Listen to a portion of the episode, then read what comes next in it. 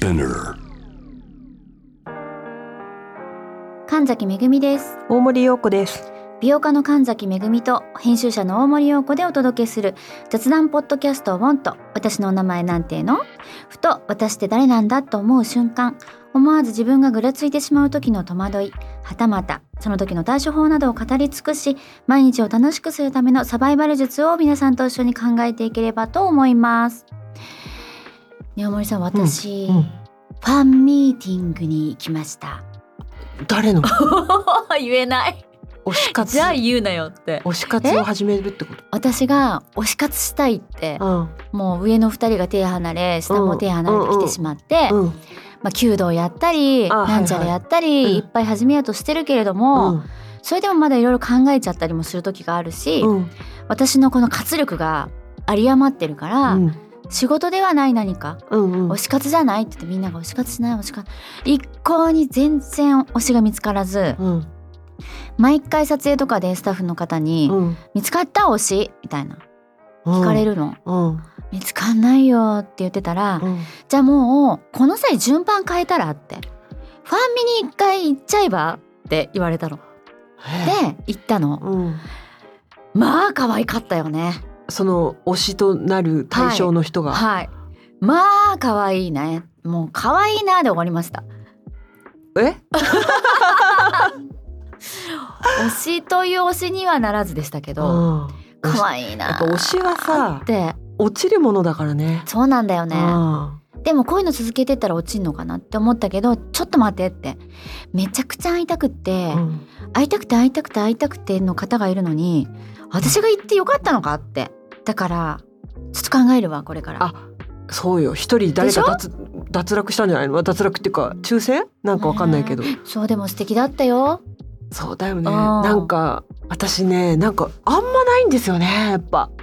どうしよでしょ？うないのよ。だからでも一応そういう取り組みをしてみました。私なんか心を殺しちゃったのかな？なんかあの撮影で置いてきたのよどっかに。あ私てか撮影でうん。結構な感じで会ってきたんですよ、うん。あの多分、うん。世間で推し活の対象にな,、なるはい。ってる方にだからかな。なんか変な話そこでは必ず出さないようにするっていうかあの、うん。ね。仕事だしそういうの出すのも相手にの方に失礼とかいろいろあるから。ちょっと待ってちょっと待って。だって別に推しっていう気持ちがなくでしょ？合ってるわあけでしょ？そうそうそうそうそう。そしたらそれは当たり前ですよ。あそうそうそう、うん。だからもともとないのに、うん。さらに一応もっと律してそうだよ。で仕事ですか？らさはいこの人をどうやって撮影したらうん。どうやって撮れるかっていうのをうん。ものすごい逆算したり打算的にいろいろ計算して対象物として見見すぎてて造作が綺麗な方を見ても何も思わなくなってしまったんですよ。うん。あの撮影したら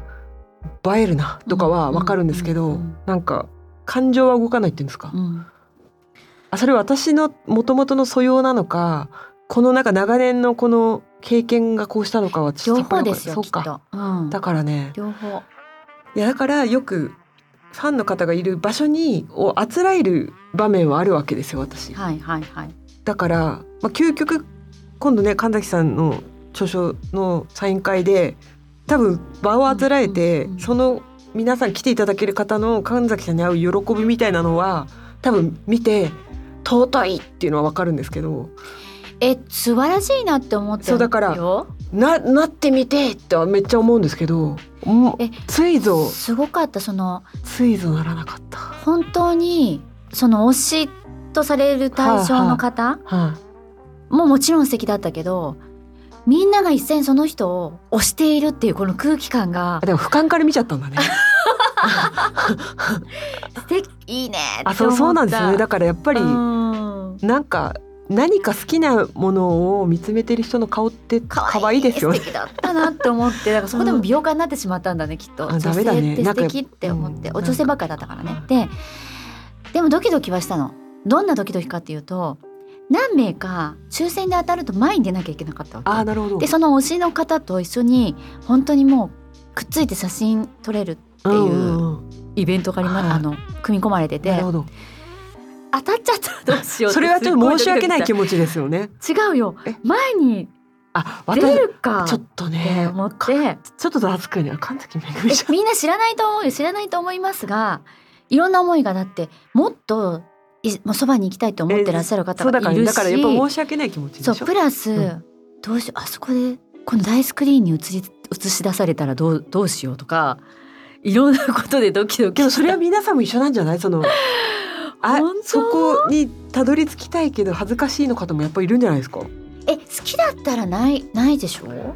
とりあそえずそれはあなたいつも狩人みたいに好きなものに突進できるからで やっぱりあるよ羞恥心ある方はあるよ絶すごい勉強になったし対私も絶対あるもん。そうか。でもあのなんかすごく愛が溢れてる熱が溢れてる空間に行ったのはすごい楽しかったなって私思った。そういえば思い出しました何？推し活。何？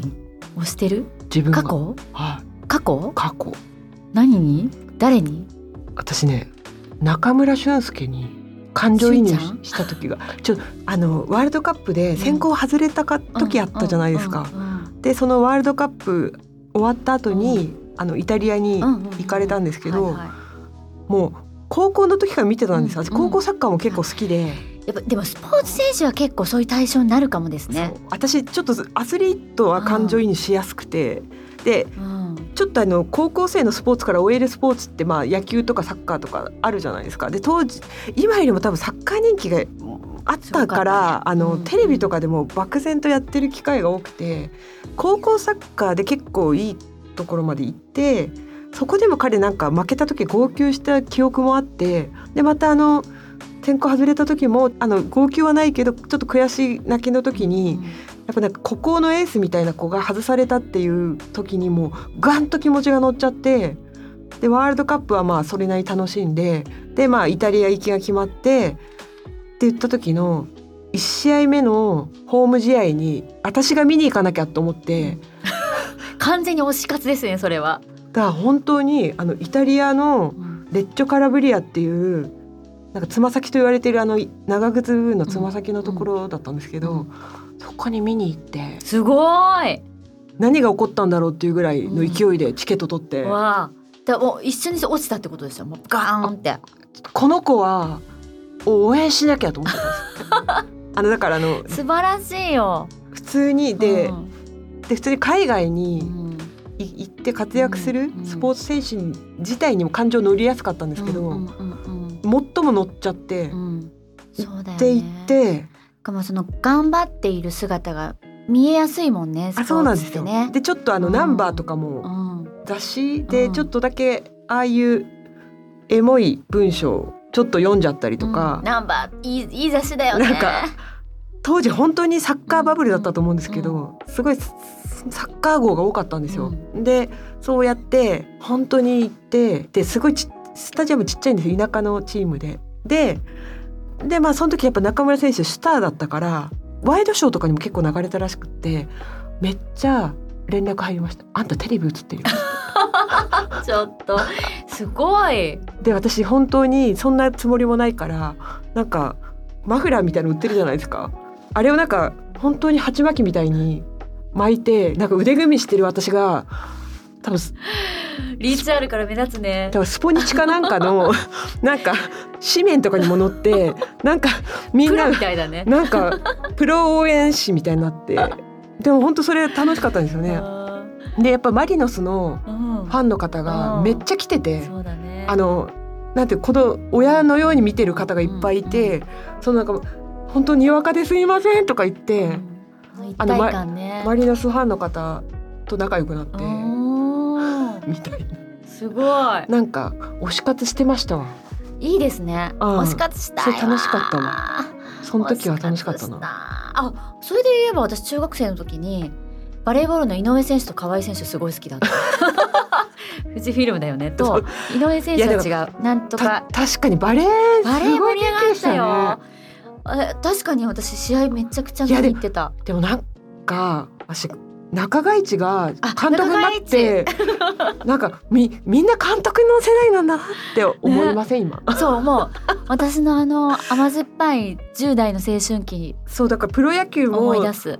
大体見てた頃の人みんな今監督だし。そうだね。そうだよそうだよ。びっくりしちゃう、そう。なんだっけ？日本！だっけ？うん、だっけ？合ってる？合ってますよ。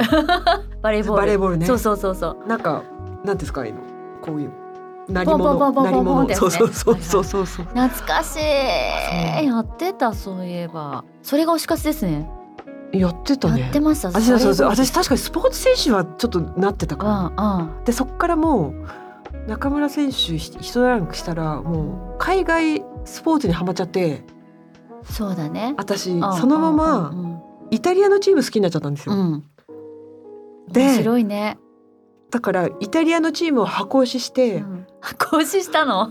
で今まで 大変。いや大変なんだけど大変だよね。なんか本当に日本円が強かったかうら、ん。あそっかそっかそっか。結構なコストでいけたんですよね。そうですよね。本当に確かに知恵熱出たみたいに、なんか組み合わせ中なんかチャンピオンズリーグみたいなのもあって、うん。普通のクラブチームのがあってチャンピオンズリーグのうんうんうん組み合わせ抽選会の生配信みたいなのも CS とかで見て。よしこのここで行けばこの試合とこの試合が見れるとか言って私私1年間に3回ぐらい渡航してたんですよね。すごい。えなんかそういうの。忘れちゃったなそのその時の私どこ行っちゃったんだろう。そこで多分使い果たしたんじゃないですか？結構、うんあの知恵熱ぶりを自分で知ってるからもうあんなに熱くなるものを。あんな声は二度とできなそうっていいう。本当多分一番熱烈な恋でしたよ。あだってほら人生の中でわかんないけどはい。23回しかできないっていうからそうそういう恋は。一回それで使ってるじゃん？一個は多分中村俊輔一個は AC ミランなんですよね。えそうそう箱押し AC ミラーの箱押し。しちゃったから。はい。でもう今旦那さんいるから3回もあ使って終わってる終わってる。終わってる。た終わりましたはいはいはいはいよろしくお願いしはいます。終わりました私まだいけるんじゃないかなそう考えるとそんなに激しく落ちてない。うんでも二回一応結婚してから二回終わってますよ。さっきも言ったけど消すから私全部。ずるいよそれ。ずるいよ。で もなかった前世の話あるなって思うから。そうそうそう今世はまだ私ないそっか私一応、もう今世の話として三回覚えてますそうでしょそうでしょあじゃあ終わっちゃった私、終うん。わっちゃった。そう期待です。あの現れたら落ちたら言います皆さんに、ね落ちたい。ということで。はい、ね髪の毛も切ったしね大森さん。あそうね。う、ん。本当に。うん。いいですよ。なんか今日横顔なんかいつもかっこいいけど今日なんかまたかっこよくなったなっいやだて。思ってから本当結べ結べないと邪魔だと思い込んでたんですけど、まあ短くして耳にかけりゃよかったんだっていうことにまた当たり前のように気オールバッづいてクも素敵。いやーね本当。うん。ものすごい勢いで頭乾くなと思って髪も。ソックスもね後でねこれ、うん。私のお土産。ニともう本当。可愛い。ふざけたソックス。でしょ、はい。めっちゃ可愛いですよ。これちょっと写真撮っとこうかな後であげますね私これね。この足元の写真めっちゃ可愛いんですけど。あ可愛い。大丈夫ですか？めっちゃ可愛いです。はいこれを後で載せますね。可愛い。はい。ねそんなこんなの近況でした。すいません私ははい。惜しかった、あファンミーいやでもティングに行った話すごい一歩踏み出しましたね、うん、でもほらやっぱ違うんですよ。俯瞰で見ちゃうから。やっぱりなんか落ちるもんなんだよ。やっぱ本当に沼落ちとはよく言ったもんで。でしょ？ストーンと、だね、だって私も中村選手なんてテレビで本当にあの落選会見を見た瞬間に落ちましたから、もうすごい。全私の細胞の中にあるなけなしの母性がぐ わーって言ったんだね。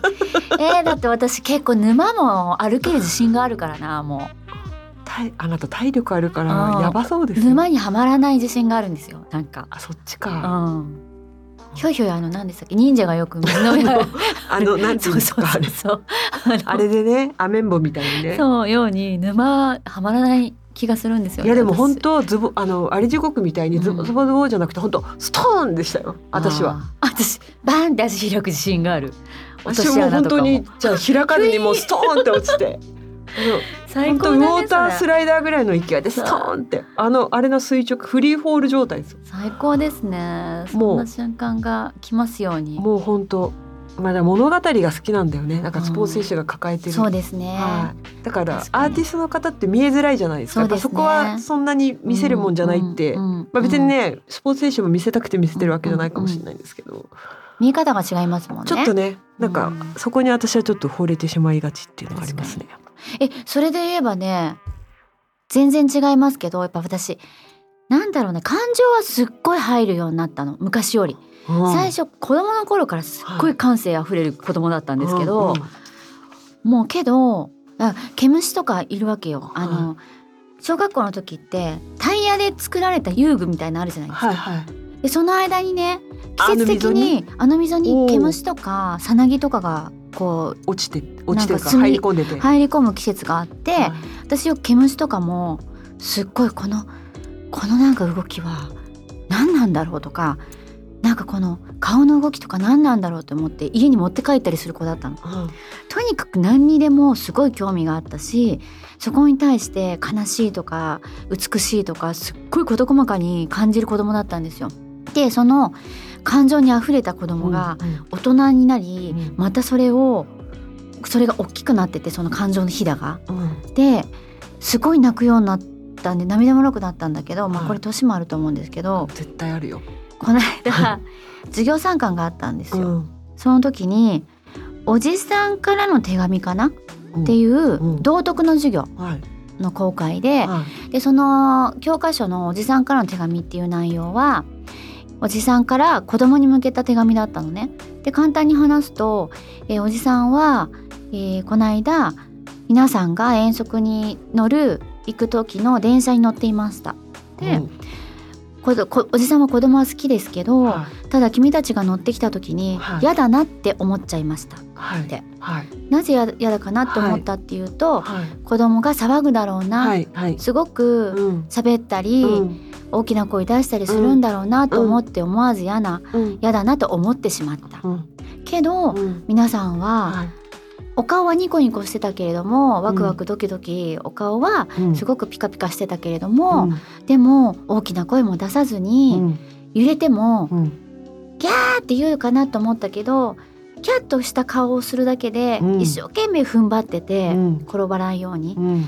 なんかそうやって嫌だなって思ったおじさんが恥ずかしくなりましたって。うん。であの皆さんのそうやって踏ん張って頑張ってる姿とか見て多分周りの人はみんな頑張れって思ったしあとニコニコしているお顔にその車両にいた大人たちはみんなニコニコな顔になったし、だからそんなことを思ってしまってごめんねっていう手紙の内容だったわけ。うん。うまく話せない。あのそのまま言っちゃうとさあれだから、はい。泣いたよね。私それ。そのおじさんの手紙。えそうおじさんの手紙は何？新聞の投書みたいなこと？教科書教科書。あ教科書に載ってるんだ。そう。あ道徳の教科書にねもうおじさんからの手紙にも泣いたし、うん。なんかそれを学んでいる子どもたちの姿にも泣いたし、うん。私だけだったけどそんな大人は。まあ道徳のものって大体泣けるもんね。ね私本当に感情がなんなんていうのこれ。もうすごい動くんですよ。もうし私だからね年齢もあるけど、うんうん。私自分的にメランコリックノーベンバーって呼んでるんですけどなんか夏も終わり師走の直前が一番、なんていうんですかねストンって自分に入りやすくてなるほどね。なんかちょっと浮かれた季節も終わり、うん。もう完全に冬に向かってるのがわかる、うんうんうんでし12月はもうなんか勢いでいけうんそうだね。わさわさっと、うん。なんかこう一瞬一泊をうん、ここみんな寂しくなっちゃう季節ですよそう。ね。それもあって昨日全然関係ないですけど友達と喋ってて、うん。なんか TikTok でうん金八の名場面が流れてきて、うん。こんなのが流れてきてたっていうのを、うん。その子が私に話してくれるだけでないその子が泣いてて大丈夫。みんながみんなちょっと なんかもう揺れやすい季節っていうかね。センチメンタそうルになる。そうそうそうその時にさうん武田鉄矢がさみたいな感じで言いながらどんどん涙ぐんでっててど大丈夫？みたいな、まあそういう季節ですよね。う季節なんか5月からあ年明けて5月ぐらいからわーって上に登ってそいうく季節だけどちょっと下がるちょっとストーンって落ちるよね。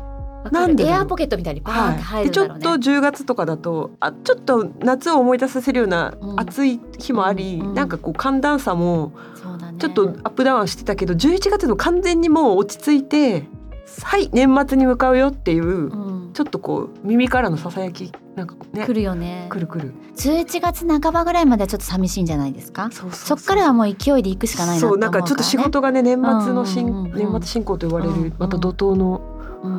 が来るから、もうずっと泣いてるんですよ私。自分のことで泣かないのにもうずっとそういうので泣いてる。ずーっと。本当。でもなんか推しそのスポーツの推しっていうのは、うん。きっと私のその子育てのなんかそういうのに似てる気がする。あの青春をさ一緒に味わえちゃうじゃん。あそうなんですよ。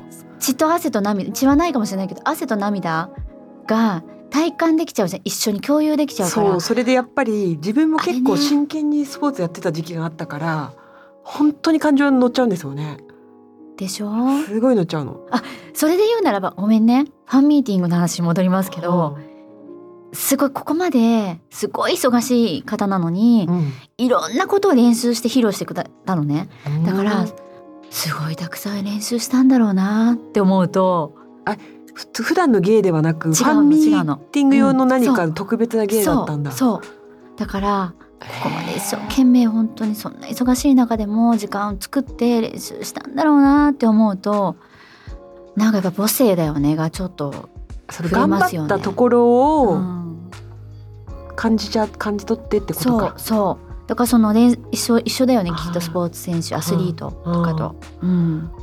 いやアスリートは最大のそことの違いはやっぱ勝敗がついちゃうからああ確かあに、ね、の応援しててその子がナイスパフォーマンスであっても、うんうんうん。チームは負けたりとかそうだね。なんかのっぴきならない他の事情に巻き込まれるじゃないですか、うんスポーツ選手って。あと、うんうん怪我とかね。そう。中村選手の場合はやっぱりチームバランスによって、うんうんうだね。外れるとかあるから、ね。なんか才能があったからといって決してはまらないっていうそのなんていうんですかのっぴきならない物語がふ乗ってくると、余計自分での中で勝手に紡ぎ始めちゃいますよね。そうだよね。えネストオブリーグ見たことあります？韓国ドラマ。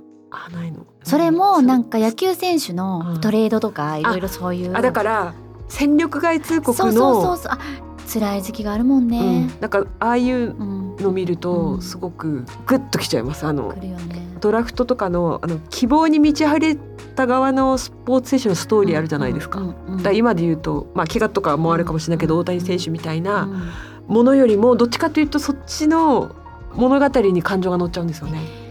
私その私は。昔その私がえっ、と J リーはい。グよく、うん。えー試合見に行った時はいはい。期は、優勝争いはい。もすごく盛り上がるんだけど、はい。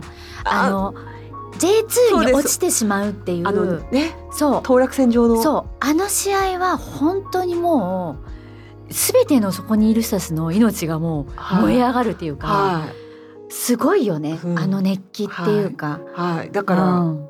そういうのも本当に好き。だから、ね。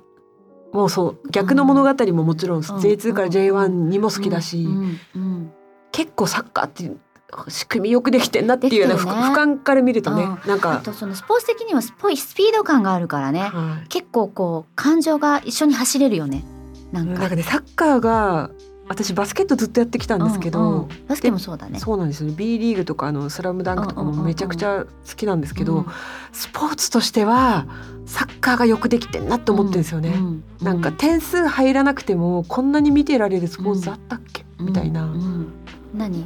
あのポジション？そう。ポジションもすごくわかりやすくできてるよね。できてて、うん。やっぱサッカーを想像すると、うん。編集部員とかの構成もすごい、うん。ね、たまにこう編集長みたいなこととかも経験するとものすごいサッカーって縮図なんですよ。うん。チーム。ビルドの。だからセンターフォワードだけがいりゃいいってわけでもないから編集部も雑誌の編集なんか特にスーパー編集者だけがいればいいってわけでもなくボランチ必要だよね。とかね。ただたうん。だ走ってくれるサイドバックとか、うんうんでもうんそうだよね。ほぼ走ってるけど、うん。ボール触れるのほんの一瞬みたいなうんプレイヤーもいるじゃないですか。うんうん。だからもうそういう感じ。だからもうそれでそういうのでやっぱ編集部員のこと当てはめて見てたことありますよ。この子はここで評価しないとうん。こんなに見えないところの仕事めっちゃやってくれてるとか。そう,、そう。だからサッカーはめっちゃよくできてる。わかんない。ラグビーはラグビーなりにああるかもわかんないけど、サッカーは本当それでよく。今でも一番見てる。もう私最近スポーツ全然見なくなっちゃいましたけどね。次オリンピックいつでしたっけ？今だから予選っていうかあのあれが始まってますよね。そういう意味では。そうですよね、はい。マラソンはマラソンでねあの、うん。選考選抜。そうですよね。この間パリ行った時だってももういろいろと作り始めてたもんね。うです。うんこんな話しちゃダメだけど大阪万博が大丈夫かなってずっと思ってるそうだね。なんかパリのオリンピックはなんかすごくあのこの前の忘れてんじゃない？ちょちょっとうまくいってないよね。あのだって私プロモーションが。そういえば当事者意識みんなないよね。あれいつだっけ？この間京都行った時に、あの万博のあのはい。マークいるじゃない、はい。あの、はい。マスコット。ちょっと名前忘れちゃったけど。青い青ももにょもにょくんみたいなね。そうそう。そう名前の貼ってあったもんね貼ってあって。あれ？もう終わったんじゃなかったっけ？って思った。いやだからまだだ。私の幼き頃は筑波博から始まったんですよ。そうだそうだ。記憶の中で一番ある。万博は筑波博で,、うんでつい先だと愛知万博とかですかね、うん森蔵ぐらいまでは結構覚えてるじゃないですか、うんうんうん。なんかそうだ。どうしたんですかね？もうだどうしたんですかね？とか言って。これ？って思っちゃったもん。そうだから確かにこれからだね、うん、だからパリの2年後とかの騒ぎじゃないじゃないですか、はい。あれ？パリ来年。あパリが来あパリの方が最近あ直近だからいいのか、うん。それは合ってんのか、そうそうそうそう。だから。去年2年後かって思ってたからそうだね。あそうかそう今年だったあそうかそうかそうか。ん。そうそうそう、うん。だからね大丈夫かなと思ってす。ごい。ねま私が心配しててもあれなんですけど盛り上がってほしいね。だってもうさ。もものすごい予算膨らんでるからちょっと本当に頑張ってって思いますけどね。この円の弱さよどうか回復してくれっていやだから本当に予算組んでた時ようん。りいろんな資材費が上がってると思うから、とはいえね一応国の威信をかけてみたいなイベントだから大丈夫かな。ってまあずっと思ってるけど。本当ですね、あねえ全然また話変わっていい、はい。私これ喋りたかったの。えーっとこの間京都行った時に、はい。ウィングだっけ？ウィングスだっけ？ウィングだっけ？雑誌あるじゃない？あの上あ刺さってる。そうそうそうあなんだっけ？びっくりしました。あの競馬の違う違う違うじゃない。チケット買いに行ったのかな？なんだっけ？ウェッジだ。ウしか合ってないウェッジウェッジ。ウェッジ。私あれ好きでいつも読むんですよ、はい。で今回も読んでて子どもの教育日本の教育について書かれているはい。特集だったんだけど、国語力がすごく低くなってるって。あそうなんですか？そうそうそう。今の子どもたちのね、はで教育の国語力を伸ばそうっていう質問落ちてるってなってて、うん。それはさエモいとか可愛いとか。あ全部にそういうそうそうそう、んん。もう全部の便利な言葉に集約されていっちゃそううなから。のそうなの。でなぜそれがいけないかっていうと言葉として表せると自分の気持ちが把握できるんだって。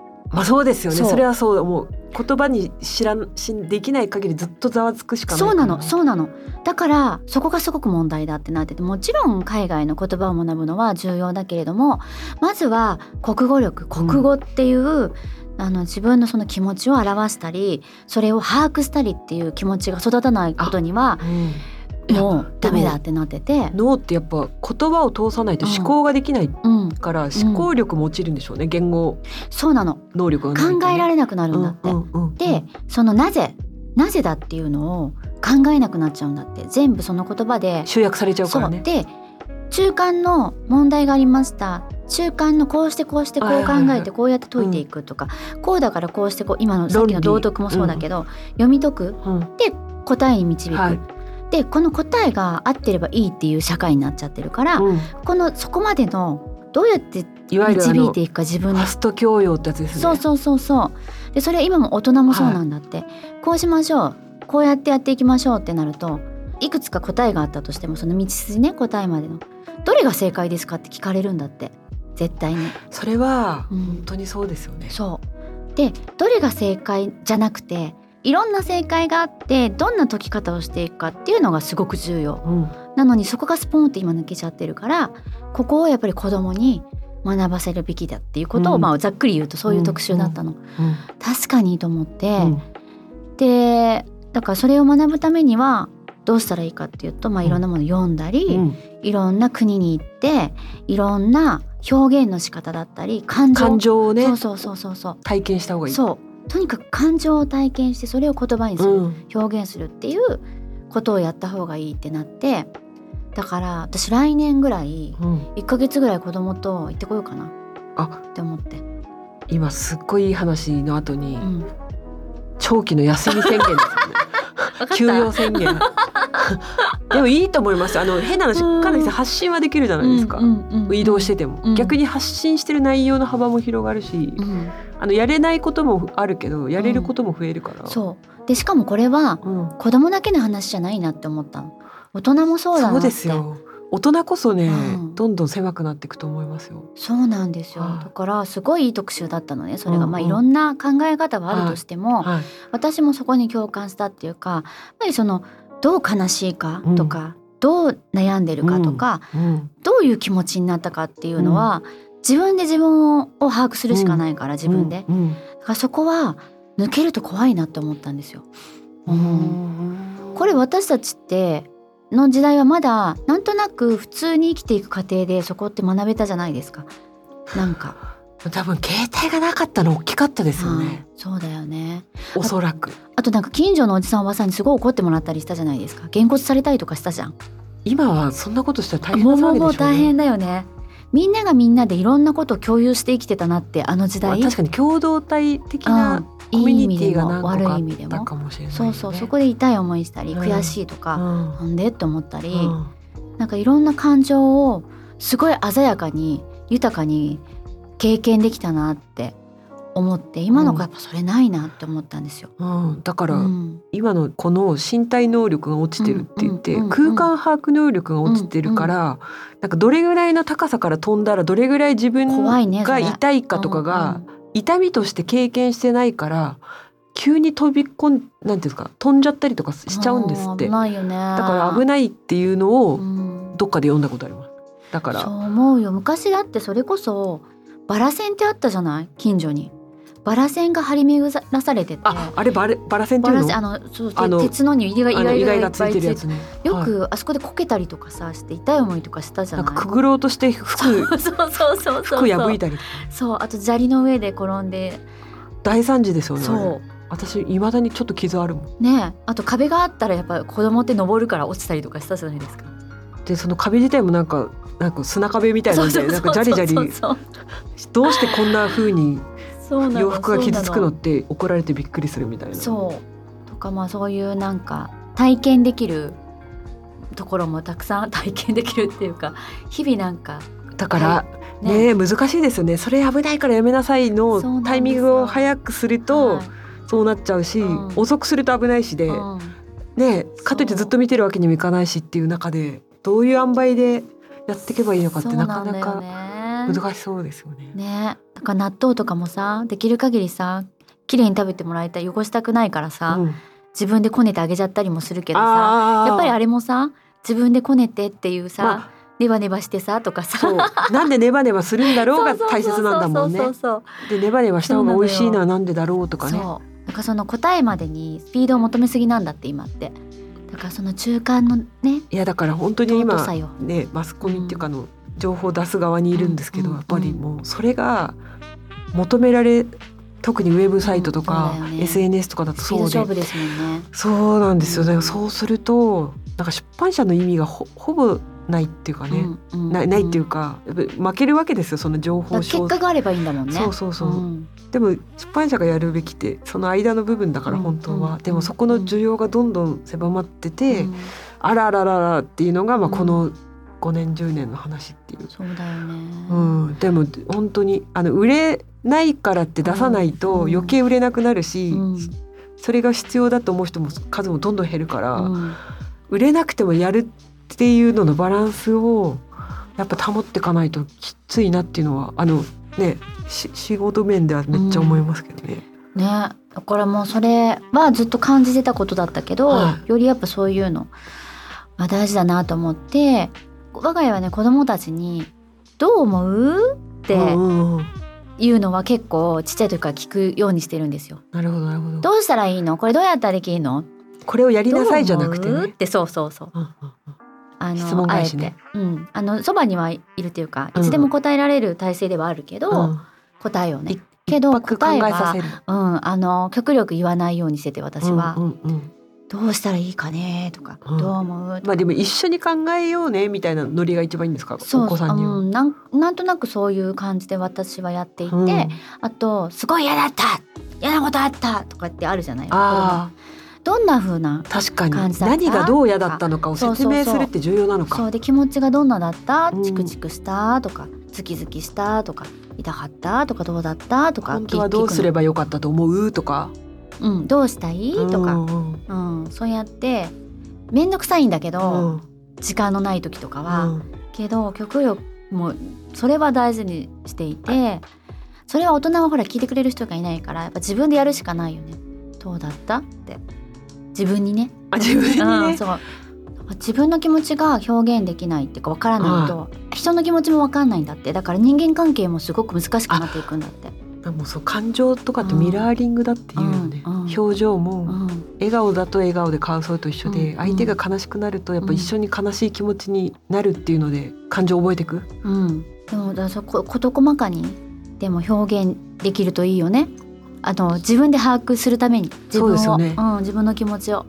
でももう全員がそれできたら本当にいいもんね。うん、いいよね。結果そこ大事じゃないですか、すごく。そう。自分が痛みを知ってると人にはやらないとかが、うん。もう普通にコントロール効くもんね、うん。あの頭通さなくても、うんうん、いろんなそういう大事なところが低下してってる、あ。あ40代の基礎体力力が下がってるらしいですよ。これも新聞私新聞すごい読むんですよ。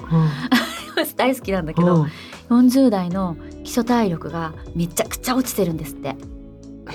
それ何が理由かな？運動しないんでしょ？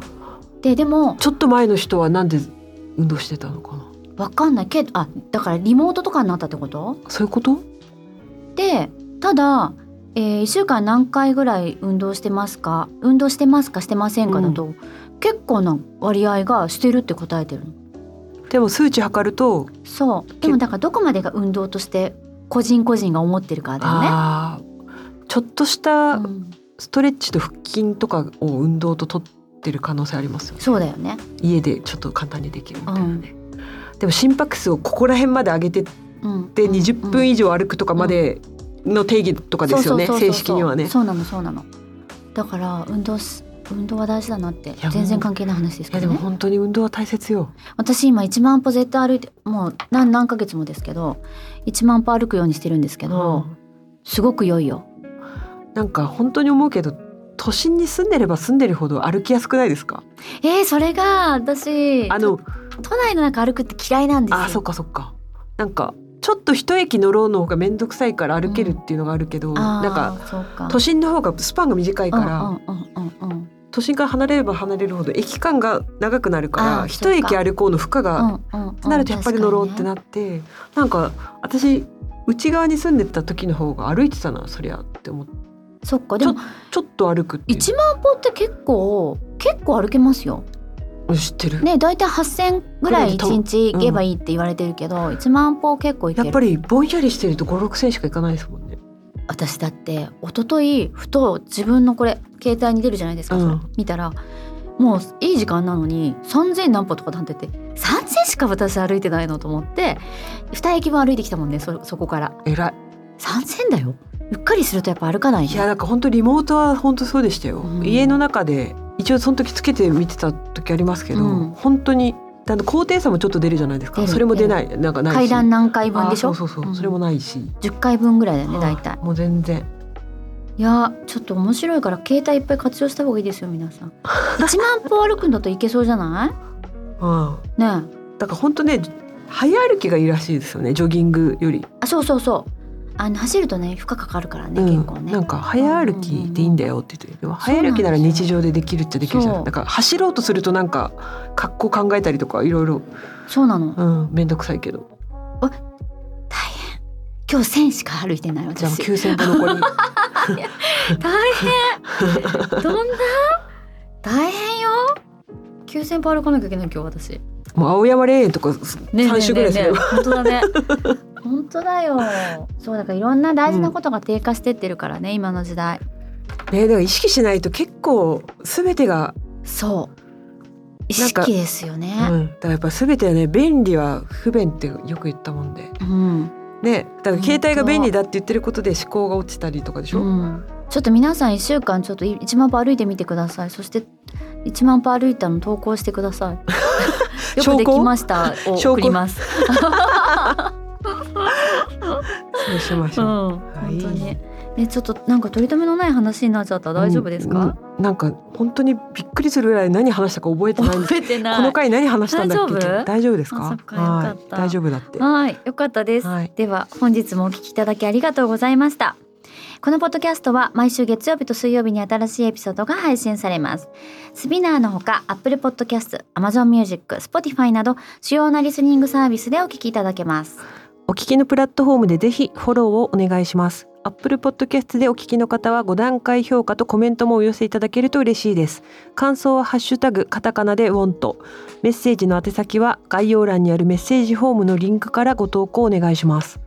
またこのポッドキャストの X と Instagram のアカウントもありますのでアルファベットで WONT ウォントと検索してぜひフォローをお願いします周りの方にもお勧めしてもらえたら嬉しいですはい月曜日に皆さんからのメッセージにお答えする回も始まりましたので番組説明欄にある投稿フォームの URL からぜひメッセージをお寄せください。それではまた月曜日におお会いしましょう。